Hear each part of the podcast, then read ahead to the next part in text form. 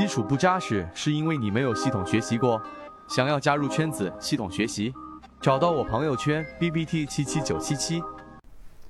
好，今天我们三分钟给大家去讲一讲关于信息冗余度的这样的一个概念。首先，第一点，这个概念是源自于香农的一本书，叫做《信息革命》。然后，我们现在这个时代，啊，其实很多的信息上的压缩都是源自于他当时那一本书籍里面的核心思想。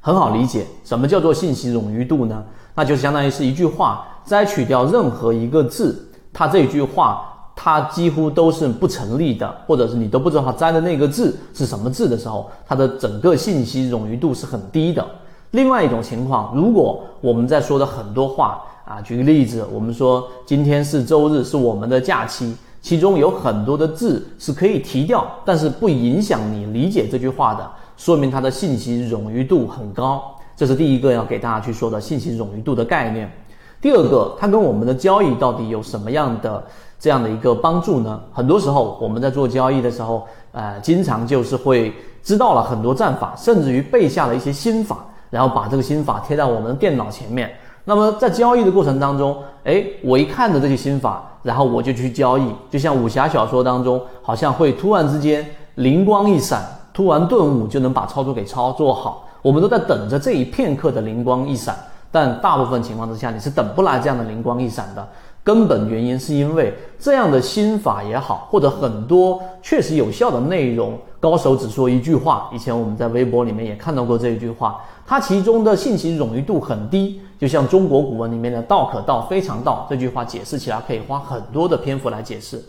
它的信息容冗余度很低的情况之下，那么当具体情况发生的时候，对于我们的交易的帮助，实际上呢就会啊很小了，因为它可能性很多嘛。这是第二点要告诉给大家的。第三点，所以我们在做自己交易的时候呢，信息冗余度其实要增加的。在今天我们的自选板块里面出现了三只涨停板，那么并不能说明什么，只能说明概率问题会比较高。那么相应的，我们提到的一些啊选择个股的一个条件，我们花了很长的篇幅给大家去讲，包括我们说，第一，它的是散户数量大幅减少，这个是季报数据，我们要打的是这一个月的时间窗口的这个延时是最短的，所以我们可以打一个空间，可以找主力自救，对吧？这是第一个条件。第二个，我们寻找资金比较关注的。第三个，我们用缠论进行过滤和筛选。找出安全性比较高的第一类型买点底仓，第二类型买点和第三类型买点加仓的这些买卖点信号。所以这个条件听起来比较啰嗦，然后你再去设置条件的时候，要有很多的触发的条件的可能性，但是每个可能性只有两个方向，那么我们把它设置好，这个才叫做交易系统。它比较我们说，呃，前者说信息冗余度很低的一句话，对吧？我告诉给你，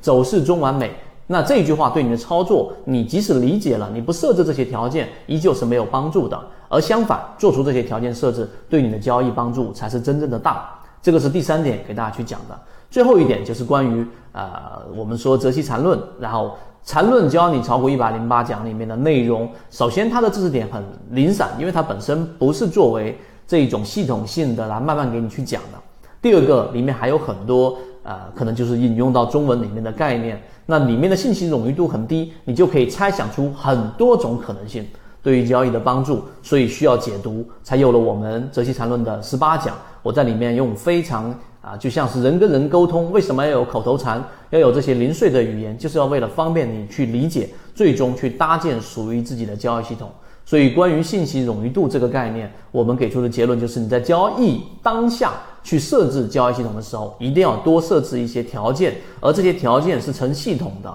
哪怕是稍微这一个多一点，然后呢也不影响。第二个就是条件一定要明确，在这一个当下的操作是买还是卖，没有别的答案，只有一个答案。那么这样的操作系统才能指导我们更好的走向稳定的盈利。好，今天关于信息冗余度和当下实战的怎么样去用信息冗余度这个概念来设计交易系统，就讲这里面，希望对大家来说有所帮助，和你一起终身进化。